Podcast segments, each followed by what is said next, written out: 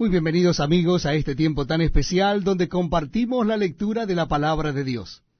Yo les invito a que busquen en sus Biblias el capítulo 6 del Evangelio según San Lucas. Capítulo 6 del Evangelio según San Lucas. Dice así la palabra de Dios. Aconteció en un día de reposo, que pasando Jesús por los sembrados, sus discípulos arrancaban espigas y comían, restregándolas con las manos. Y algunos de los fariseos les dijeron, eh, ¿por qué hacéis lo que no es lícito hacer en los días de reposo?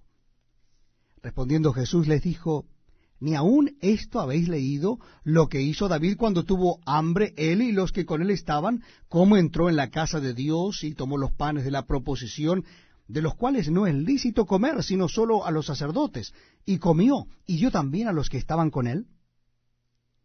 Y les decía, el Hijo del Hombre es Señor aún del día de reposo.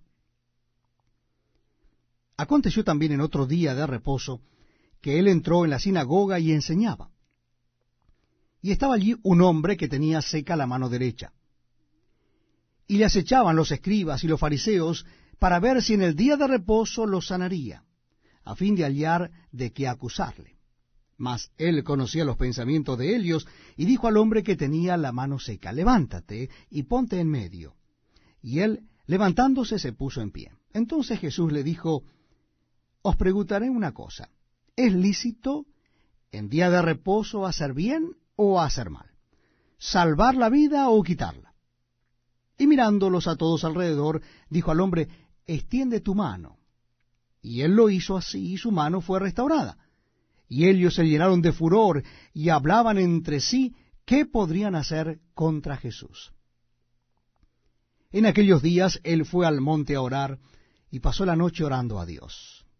Y cuando era de día llamó a sus discípulos y escogió a doce de ellos, a los cuales también llamó apóstoles. A Simón, a quien también llamó Pedro, a Andrés su hermano, Jacobo y Juan, Felipe y Bartolomé, Mateo, Tomás, Jacobo hijo de Alfeo, Simón llamado Celote, Judas hermano de Jacobo y Judas Iscariote, que llegó a ser el traidor. Y descendió con ellos y se detuvo en un lugar llano en compañía de sus discípulos y de una gran multitud de gente de toda Judea, de Jerusalén y de la costa de Tiro y de Sidón, que había venido para oírle y para ser sanados de sus enfermedades, y los que habían sido atormentados de espíritus inmundos eran sanados. Y toda la gente procuraba tocarle, porque poder salía de él y sanaba a todos.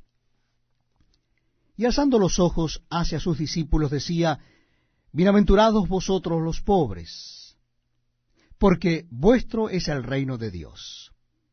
Bienaventurados los que ahora tenéis hambre, porque seréis saciados. Bienaventurados los que ahora lloráis, porque reiréis. Bienaventurados seréis cuando los hombres os aborrezcan, y cuando os aparten de sí, y os vituperen, y desechen vuestro nombre como malo por causa del Hijo del Hombre.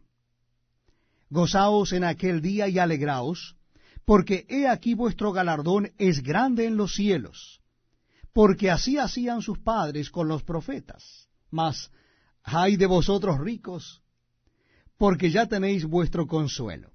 Ay de vosotros los que ahora estáis saciados, porque tendréis hambre. Ay de vosotros los que ahora reís, porque lamentaréis y lloraréis. Ay de vosotros cuando todos los hombres hablen bien de vosotros, porque así hacían sus padres con los falsos profetas. Pero a vosotros los que oís os digo, amad a vuestros enemigos, haced bien a los que os aborrecen, bendecid a los que os maldicen y orad por los que os calumnian. Al que te hiera en una mejilla, preséntale también la otra y al que te quite la capa, ni aun la túnica le niegues. A cualquiera que te pida, dale. Y al que tome lo que es tuyo, no pidas que te lo devuelva. Y como queréis que hagan los hombres con vosotros, así también haced vosotros con ellos. Porque si amáis a los que os aman, ¿qué mérito tenéis? Porque también los pecadores aman a los que los aman. Y así hacéis bien a los que os hacen bien, ¿qué mérito tenéis? Porque también los pecadores hacen lo mismo. Y si prestáis a aquellos de quienes esperáis recibir, ¿qué mérito tenéis? Porque también los pecadores prestan a los pecadores para recibir otro tanto. Amad, pues, a vuestros enemigos y haced bien y prestad, no esperando de ello nada, y será vuestro galardón grande, y seréis hijos del Altísimo, porque Él es benigno para con los ingratos y malos. Sed, pues, misericordiosos, como también vuestro Padre es misericordioso. No juzguéis, y no seréis juzgados. No condenéis, y no seréis condenados. Perdonad, y seréis perdonados. Dad, y se os dará medida buena, apretada, remecida, y rebosando darán en vuestro regazo. Porque con la misma medida con que medís, os volverán a medir. Y les decía una parábola. ¿Acaso puede un ciego guiar a otro ciego? ¿No caerán ambos en el hoyo? El discípulo no es superior a su maestro, mas todo el que fuere perfeccionado será como su maestro. ¿Por qué miras la paja que está en el ojo de tu hermano y no echas de ver la viga que está en tu propio ojo?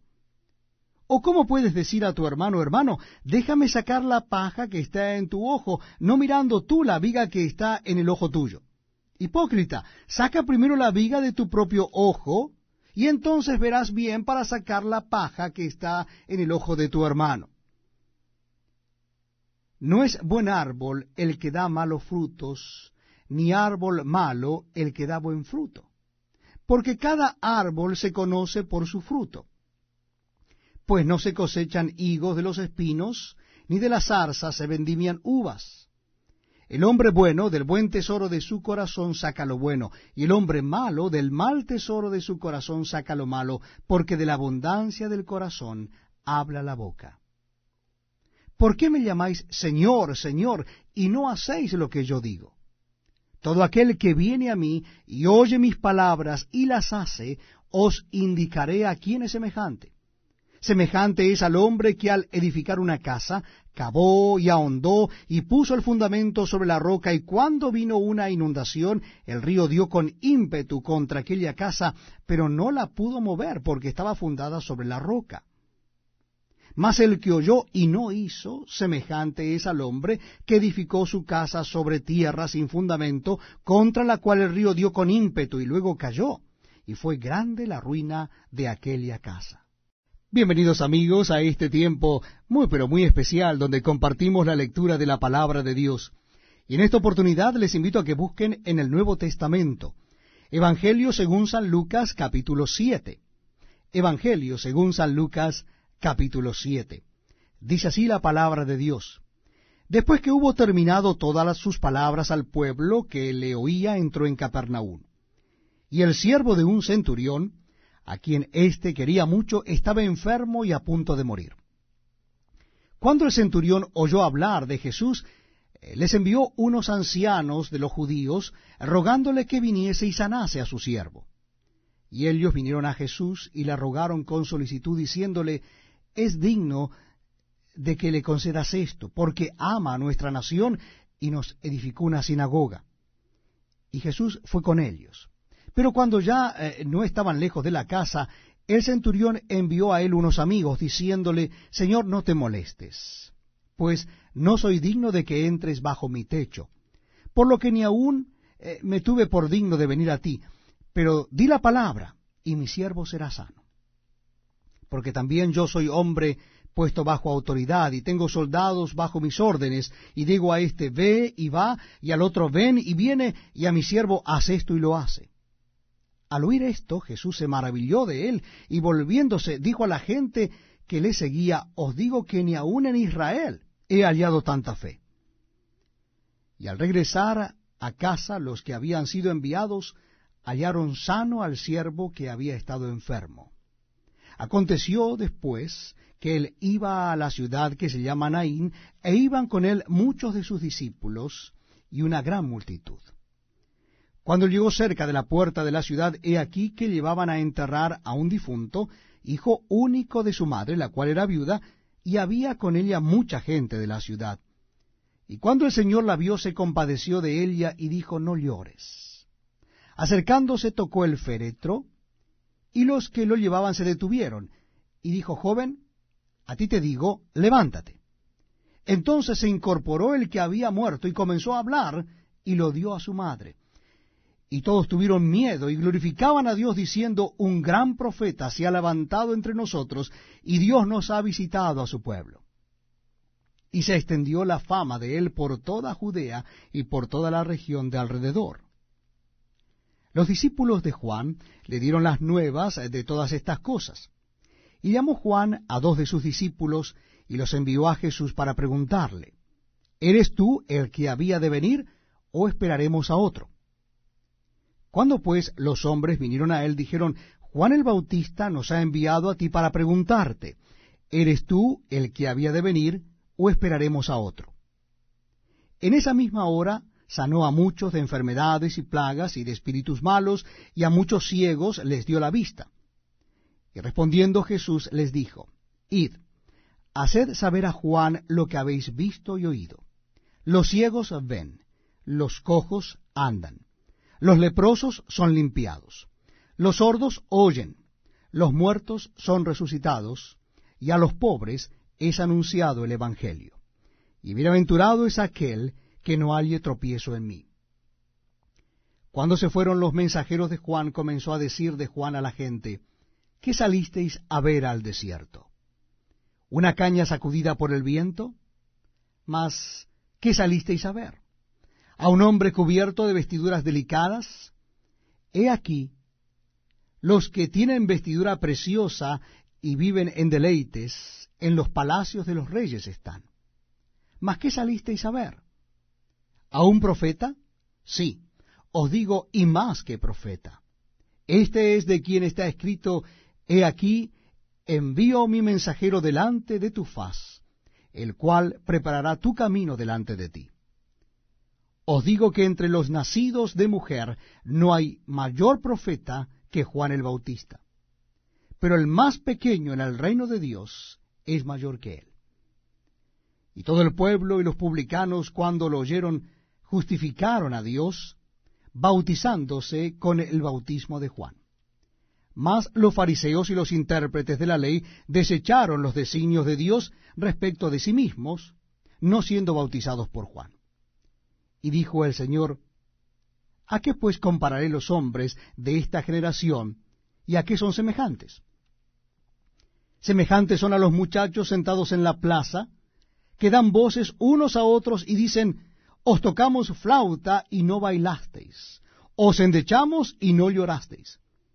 Porque vino Juan el Bautista, que ni comía pan ni bebía vino, y decís, demonio tiene. Vino el Hijo del Hombre, que come y bebe, y decís, este es un hombre comilón y bebedor de vino, amigo de publicanos y de pecadores. Mas la sabiduría es justificada por todos sus hijos.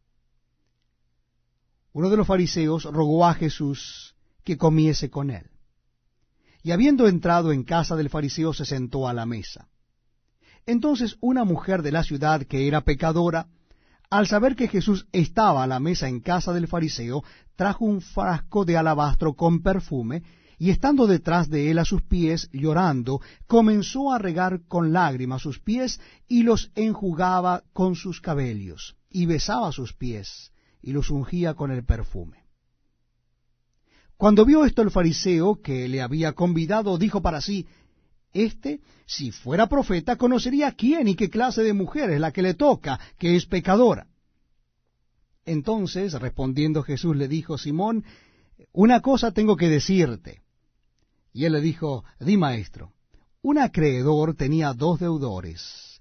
El uno le debía quinientos denarios y el otro cincuenta. Y no teniendo ellos con qué pagar, perdonó a ambos. Di pues, ¿cuál de ellos le amará más? Respondiendo Simón dijo, pienso que aquel a quien perdonó más. Y él le dijo, rectamente ha juzgado.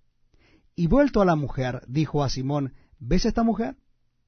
Entré en tu casa, y no me diste agua para mis pies, mas ésta ha regado mis pies con lágrimas, y los ha enjugado con sus cabellos. No me diste beso, mas ésta, desde que entré, no ha cesado de besar mis pies. No ungiste mi cabeza con aceite, mas ésta ha ungido con perfume mis pies. Por lo cual te digo que sus muchos pecados le son perdonados, porque amó mucho, mas aquel a quien se le perdona poco, poco ama.